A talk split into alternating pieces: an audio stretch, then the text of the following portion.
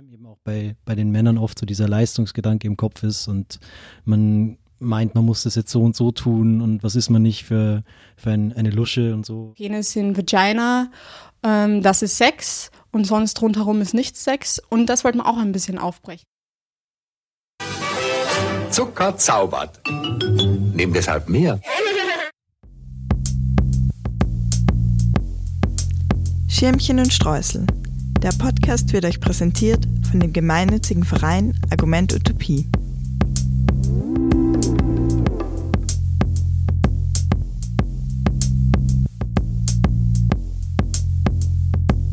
So, ja, herzlich willkommen. Ihr hört den Schirmchen Streusel Podcast in der zehnten Episode Lust auf mehr.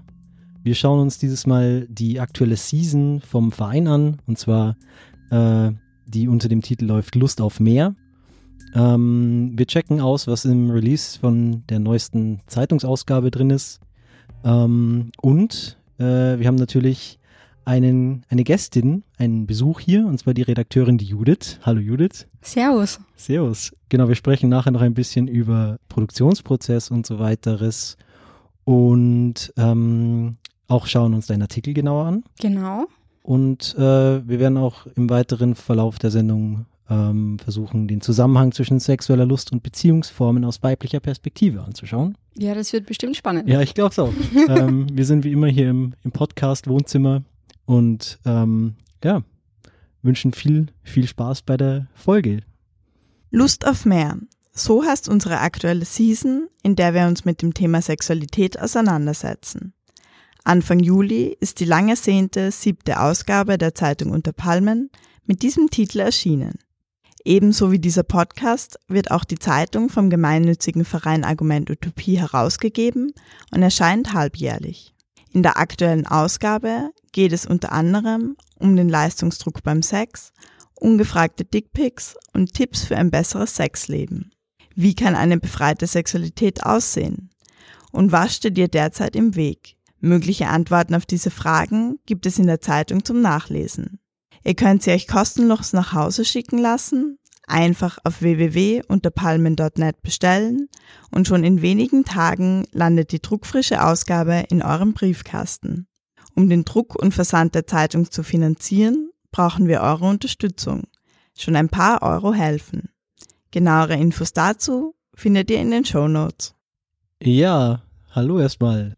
Judith, sag mal, du bist jetzt Redaktionsmitglied bei Unter Palmen und ich wollte mal wissen, wie lange machst du das eigentlich schon? Wie lange bist du da schon dabei? Mm, seit nicht ganz einem Jahr, also es ist eigentlich erst meine zweite Ausgabe. Mhm.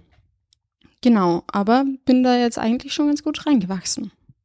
Cool. Und den jetzigen Artikel, den du geschrieben hast, ähm, sind wir unfähig zu lieben, ist eine Rezension von der äh, Graphic Novel von äh, Liv Strömquist. Ich hoffe, ich habe es richtig ausgesprochen. Ja, ich, ich hoffe auch. genau. Ich spreche kein Schwedisch. Und jetzt bei der bei deiner zweiten Episode quasi, die du mit äh, mitgeschrieben hast, wie wie zufrieden bist du mit dem mit dem Ergebnis von der von der Ausgabe? Ja, eigentlich ziemlich zufrieden. Ich finde es eine sehr schöne Ausgabe geworden. Ja, und wir haben uns war ganz wichtig, dass wir Sexualität von auf eine lustvolle, schöne die schönen Seiten vom Sex besprechen. Sehr oft bespricht man die negativen Seiten. Wir haben uns vorgenommen, eher eine lustvolle Ausgabe zu machen. Deswegen heißt sie auch Lust auf mehr. Und das ist uns, glaube ich, ganz gut gelungen. Und wie muss ich mir das ein bisschen vorstellen, wenn ihr die Zeitung plant? Ist es dann auch so, dass alle sagen, hey, lasst uns alle über Sex schreiben? Oder gibt es da eher so? Ähm, naja, am Anfang gibt es Vorschläge, die gemacht werden, bevor wir uns überhaupt einigen, wozu das Thema sein soll. Und dann gibt es einen konsensbasierten Prozess, in dem darüber gesprochen wird, was die Vorteile von unterschiedlichen Themen sind. Und das Thema Sex war tatsächlich schon seit vielen, hm, ich glaube schon seit einem Jahr oder so, ist das in, in Besprechung, dass das einmal Thema sein soll. Und diesmal ist es dann tatsächlich gelungen. Und es hat mich sehr gefreut, dass wir das geschafft haben dieses Mal. Ich glaube, wir haben uns oft mal nicht drüber getraut über dieses Thema, weil es doch ein Thema ist, das schwierig ist zu besprechen und vielseitig, aber irgendwo auch vielleicht ein bisschen ausgelutscht, wenn man die falschen Themen hernimmt. Genau. Und deswegen äh, haben wir uns erstmal nicht getraut. Diesmal aber schon. schön. Ähm, auch schön, dass du da bist. Wir haben uns auch getraut. Wir haben uns nämlich ähm, getraut, eine Süßspeise einzuführen hier. Dieses Mal, man hört sie ein bisschen. Das sind nämlich wunderbare Jelly Beans ähm, in buntester Mischung hier. Ich habe sie eh schon, eh schon am Tisch. Ich nehme jetzt auch mal eine oder zwei. Ich finde das immer so seltsam, weil ich bin so ein Mensch, der, wenn es Süßigkeiten gibt, fünf auf einmal essen möchte, aber dann hat man so Zimt und Schokolade und Zitrone gleichzeitig im Mund und deswegen bin ich eigentlich keine große Jellybean ähm, Fan, muss ich muss ich zugeben. Mhm. Es ist irgendwie ein bisschen witzig, weil das letzte Mal, als ich da war, als ich zu Gast war, zu Gast sein durfte, gab's Marillenknödel und irgendwie habe ich das Gefühl, ich habe bei euch einen kein gutes Händchen mit der mit den Süßspeisen. Ihr solltet mich vielleicht das nächste Mal fragen. Ihr sucht euch immer Dinge aus, die ich nicht so gut finde. ich finde die Kombi, die ich mir gerade reingeschoben habe, auch nicht so geil. ich dachte mir so super ewig gerne mehr gegessen. Ich glaube, es ist eine Mischung aus Popel und Ohrenschmalz. Ne? Ja, das Sympathische bei, bei äh, Jellybean ist, da denke ich immer an Harry Potter. Und das ist ja, ja, eine gute, gute Sache. Ist die Frage, wer war zuerst da, die Jellybeans oder Harry Potter? Mm, auf jeden Fall, Harry Potter hat die Jellybeans groß gemacht. Okay, das, das, das glaube ich aber auch. Ähm, wir haben es auch äh, deswegen ausgesucht, weil, also ja, manche stehen ja voll drauf und die sagen dann nach einer Portion brauche ich auch nochmal mehr. Aber ich glaube, ich kenne das hier. Das schaut so rosa, glänzend, schleimig aus. Ich glaube, das schmeckt nach Kaugummi. Ja. Ist es nicht. naja, wir können noch ein bisschen nebenher naschen, klebt bloß ein bisschen an den Zähnen. Ähm, ja, wie, wie habt ihr das Thema dann umgesetzt? Also du hast vorhin gesagt, ihr habt ganz viele Auswahl, ähm, also hattet schon oft irgendwie Lust drüber zu schreiben und jetzt ist es irgendwie diese Zeitung geworden. Ja, bei so einem großen Thema kann man natürlich, hat man nur so viele Seiten, kann nur gewisse Dinge besprechen.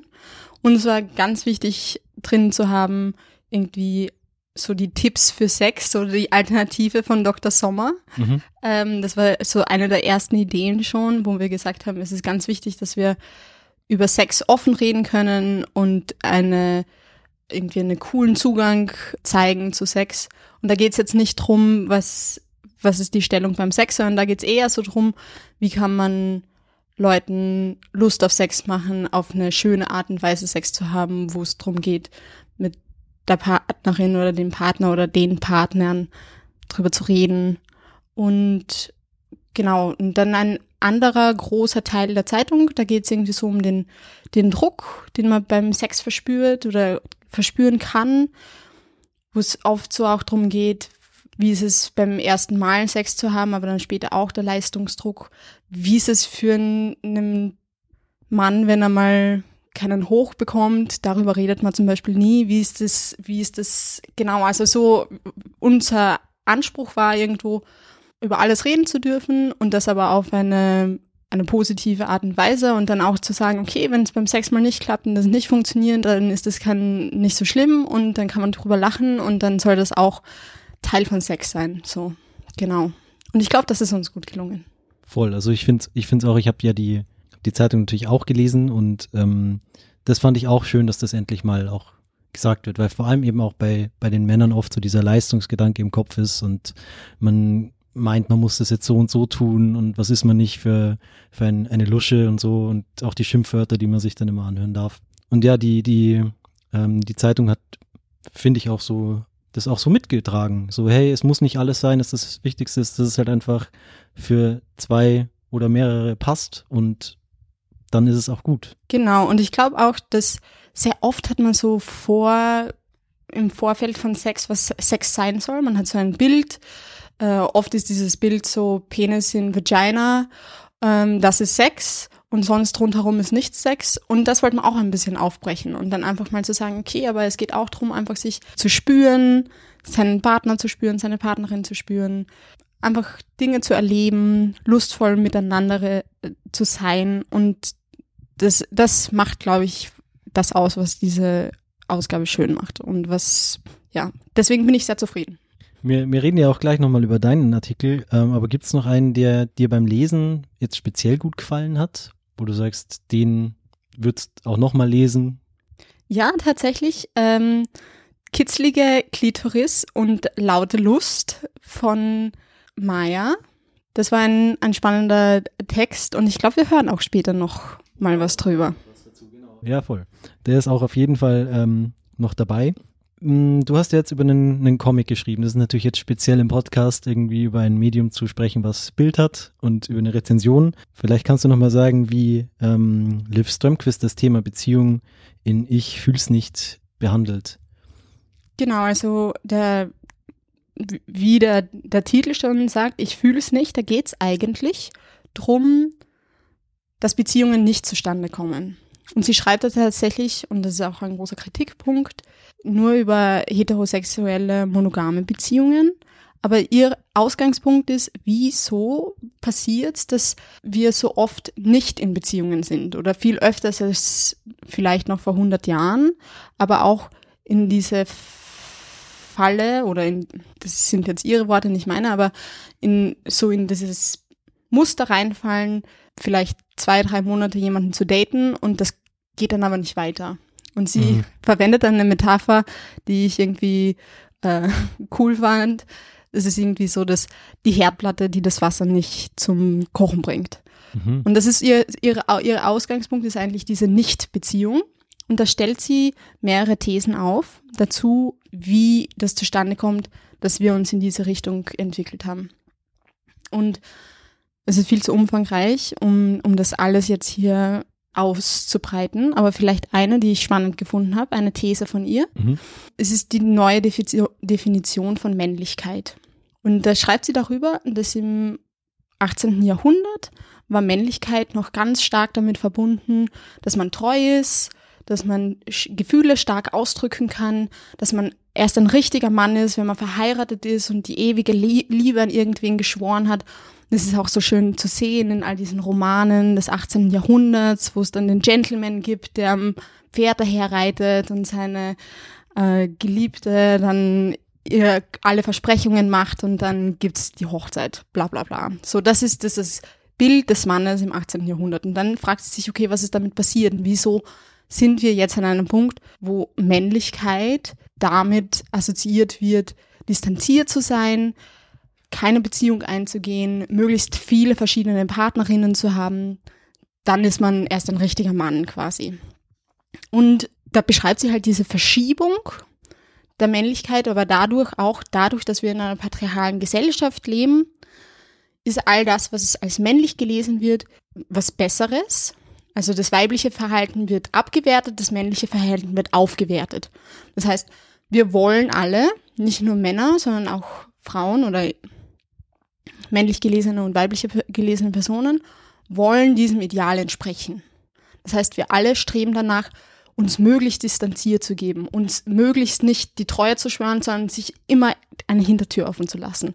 Und das sieht man ja auch ganz, ganz stark, ganz klar in ganz vielen ähm, Beziehungsmustern, wenn es um Tinder geht, wenn es um, also man sieht einfach diese serielle Monogamie, die, die eigentlich im Trend liegt, ist genau das, ist das Ausleben einer neuen Form von Männlichkeit. Und das habe ich einfach super spannend gefunden und ich glaube, es erklärt auch oft so diese Tendenz, warum wir so Angst haben, uns irgendwie einzulassen oder uns irgendwie unsere Gefühle jetzt auch auszudrücken. Genau. Also eher so ein weg vom, Schma weg vom Schmachten ähm, hin zum, ähm, ja, wie soll man sagen, zum Aggressiven auch, oder? Ja, und auch, also vielleicht dieses sich nicht einlassen können, auch Teil davon zu sein, dass wenn man sich einlässt und wenn man jetzt jemanden die Treue schwört, dass man dann an Status verliert. Und ich glaube, das ist ein ganz großer Punkt bei ihr, dass sie das halt auch erklärt im Sinne von, es sind nicht nur individuelle Tendenzen, sondern es ist immer eingefügt in einen sozialen Rahmen und da kommen wir auch nicht raus. Das ist eigentlich ein guter Punkt, wo wir auch in die aufgenommene Interview-Session von ähm, Valerie und Maya einsteigen könnten, weil da geht es auch ein bisschen um eben diese, dieses, ja, Unterdrückte in der, in der Lust. Ich würde sagen, wir hören uns uns einfach mal an und dann sprechen wir drüber.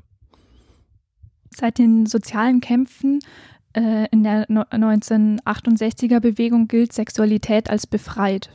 Sex ist heute praktisch überall und immer präsent. Maja, du hast ja in der neuen Ausgabe der Unterpalmen den Artikel verfasst Kitzlige Klitoris und laute Lust. Wieso ist es in der weiblichen Sexualität nicht der Fall, dass sie befreit ist? Das ist so, weil wir in einer Gesellschaft leben, in der Männer tendenziell die Rolle eines aktiven und begehrenden Subjekts einnehmen, während Frauen tendenziell eher als begehrte Objekte gesetzt werden. Und das möchte ich jetzt anhand von verschiedenen Beispielen ähm, noch ein bisschen veranschaulichen.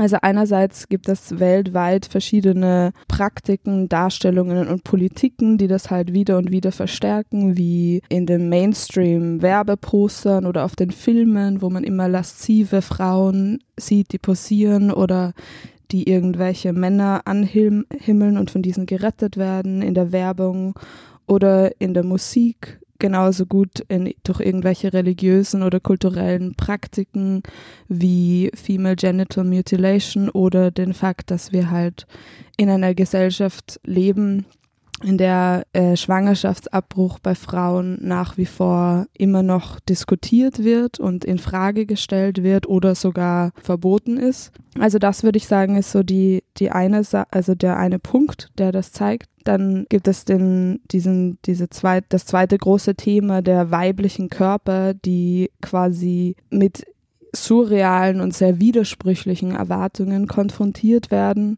Der weibliche Körper quasi muss nach wie vor ähm, dünn sein, keine Kurven haben, haarlos sein, nicht bluten und trotzdem immer verfügbar sein, um quasi für die männliche Lust verfügbar zu sein. Und ähm, die weiblichen Lustorgane werden halt in den Medien oder auch in der, im, Bild, in dem, im Bildungsbereich ähm, gar nicht oder sehr mangelhaft erwähnt und dargestellt und sind oft äh, negativ oder fälschlich konnotiert. Da fehlt einfach die Aufklärung. Also ein Beispiel ist zum Beispiel, dass ähm, die Klitoris das zentrale weibliche Lustorgan ist und eigentlich oft kaum eine Erwähnung findet. Ähm, die Wörter Vagina und Vulva immer gleichgesetzt werden, obwohl ganz unterschiedliche Bereiche benennen. Und all das führt dann halt dazu, dass Frauen quasi zum Beispiel Themen wie Selbstbefriedigung und so weiter meiden oder dass sich das für Frauen quasi tabuisiert anfühlen kann.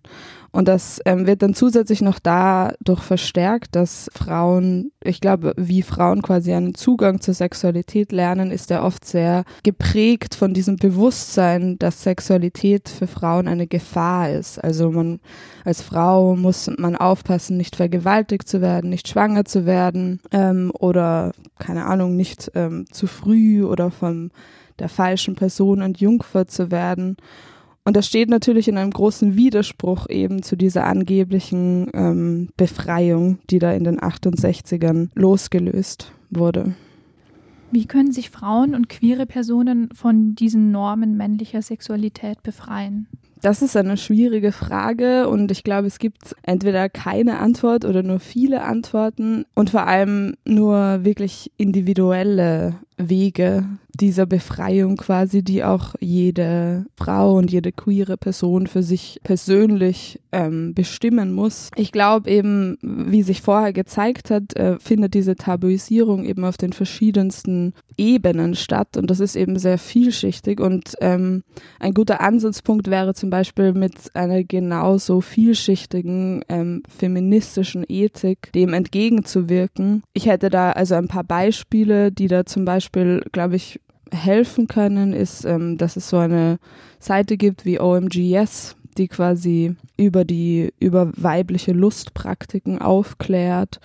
Oder es gibt ähm, das Buch von Marie-Louise Lehner, einen Roman, in dem sie als weibliches, begehrendes Subjekt eine Geschichte schreibt. Und allein das zu lesen zeigt halt auch, wie, wie wie selten solche Geschichten geschrieben wurden und wie bestärkend es ist, wenn solche Geschichten dann schon geschrieben werden. Genau, also ich glaube, es es gibt da einfach die verschiedensten Möglichkeiten und es ist natürlich sehr wichtig, dann nicht in so einen ähm, Selbstoptimierungswahn zu verfallen und zu sagen, ich muss mich jetzt irgendwie befreien. Es ist halt einfach auch eine Sache, die irgendwie Zeit braucht.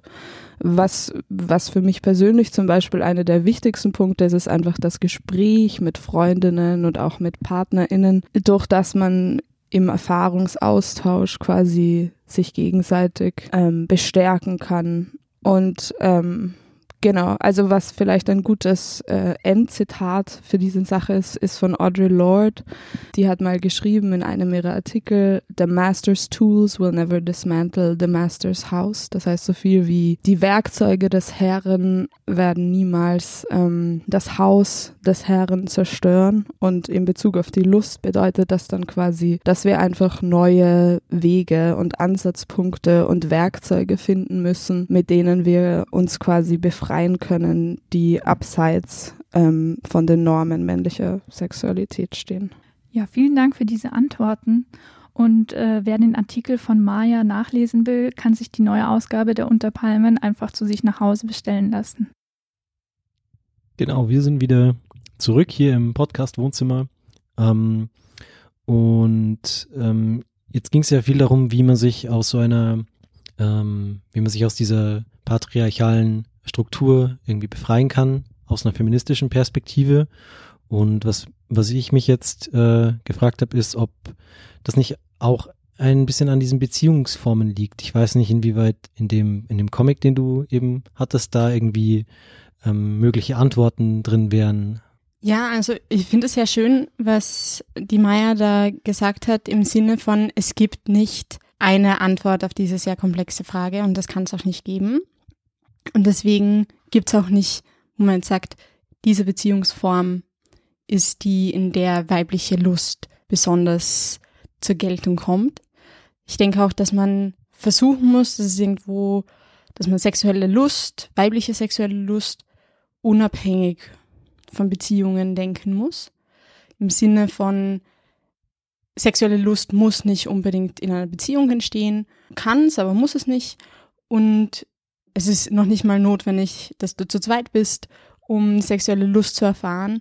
Und deshalb äh, denke ich mir, genau, also ihr, das Zitat, das Maya gesagt hat von The Master's Tools will never dismantle the Master's House, ist, wenn wir dann jetzt sagen, okay, die monogame Beziehung, wie wir sie kennen, ist der Weg oder es ist gar nicht der Weg, um eine, um sexuelle Lust irgendwie befreit zu leben, dann denke ich, fallen wir wieder zurück in, in, in eine Denkweise, die vielleicht gar nicht irgendwie vom Vorteil ist. Und ich glaube, viel, viel spannender als die Frage, welche Beziehungsform ist jetzt für sexuelle Lust notwendig, ist die Frage einfach, die sich jeder selber stellen muss, welche Beziehungsform ist richtig für mich? Und ich denke, da muss man jetzt einfach mal auch auf den Trend schauen und das, das ist auch ein bisschen das, was ich vorhin gesagt habe Sexualität und Beziehung ist nie in einem Vakuum und ist nicht nie nur meine Frage, sondern es ist sehr oft auch eine, ein Trend. So im Moment, und da gibt es so eine Wellenform, sagt man dazu, oder die Theorie ist, dass es sich das eben verändert, dass es eine Zeit gibt, wo monogame Beziehungen im Trend sind und dann gibt es Zeiten, wo polyamoröse Beziehungen im Trend liegen. Und ich denke, genauso wie für manche Personen polyamoröse Beziehungen ganz falsch sein können, können monogame Person äh, Beziehungen für andere Personen ganz falsch sein. Und deswegen gibt es da keine One-Size-Fits-All-Lösung, die ich jetzt hier präsentieren könnte. Und ich denke, da geht es wirklich darum, irgendwie seine eigene Sexualität und sich selber irgendwie zu reflektieren und auch zu reflektieren, okay, vielleicht bin ich habe ich mich immer als sexuelles Objekt wahrgenommen oder wurde so sozialisiert und dass man das reflektiert und dem, dem auch irgendwie Platz macht, da sich selber zu beobachten und da selber zu schauen, was, was ist gut für mich, was passt für mich. Und da äh, finde ich auch irgendwie schön, dass Maya das angesprochen hat mit OMGS. Ist einfach eigentlich auch nur eine Seite, wo man schauen kann, was passt für mich, was passt für mich nicht. Ist das irgendwie cool? Ähm, und wo man dann einfach auch sieht, was andere Frauen gut finden und das ist irgendwie ein schöner Zugang zu sexueller Lust. Genau, ich habe die Seite auch ähm, angeschaut, weil eine Freundin von mir, die eben, da muss man, glaube ich, ein bisschen was bezahlen, wenn ich mich Mhm. nicht irre, dass man da Zugang hat, aber ähm, ich war auch erst so skeptisch und dachte mir, was wird das jetzt? Wie, wie ist es?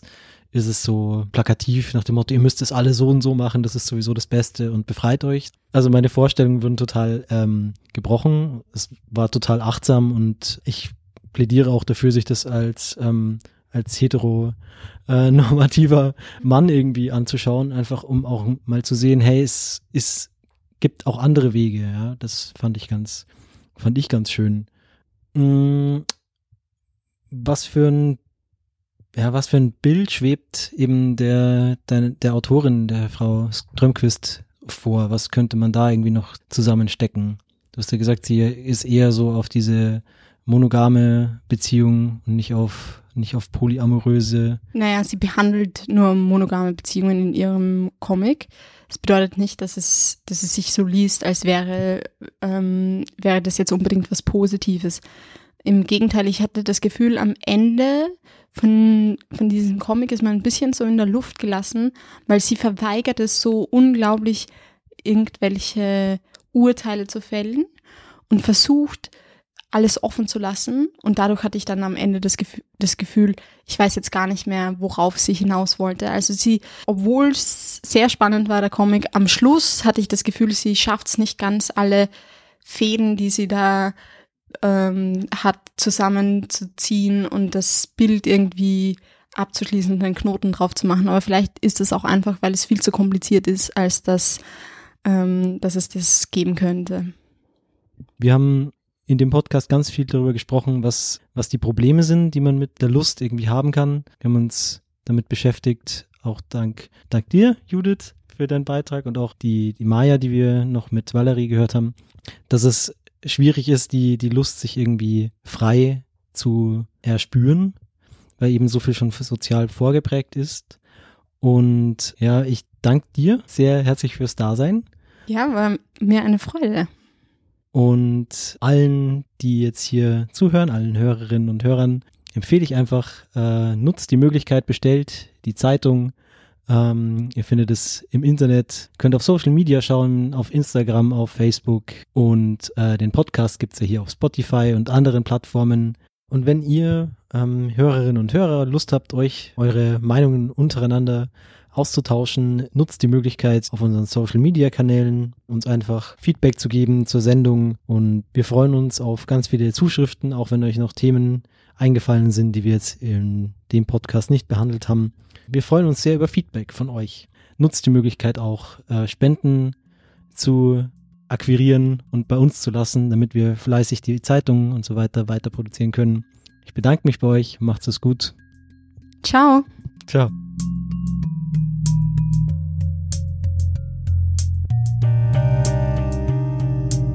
Ohne eure Unterstützung kann es die Projekte von Argument Utopie nicht geben, darunter dieser Podcast und die Zeitung unter Palmen. Wir freuen uns über Spenden und neue Fördermitgliedschaften. Mehr Infos hierzu auf unserer Homepage unter palmen.net. Und nicht vergessen, egal was es gibt, Hauptsache mit Schirmchen und Streusel.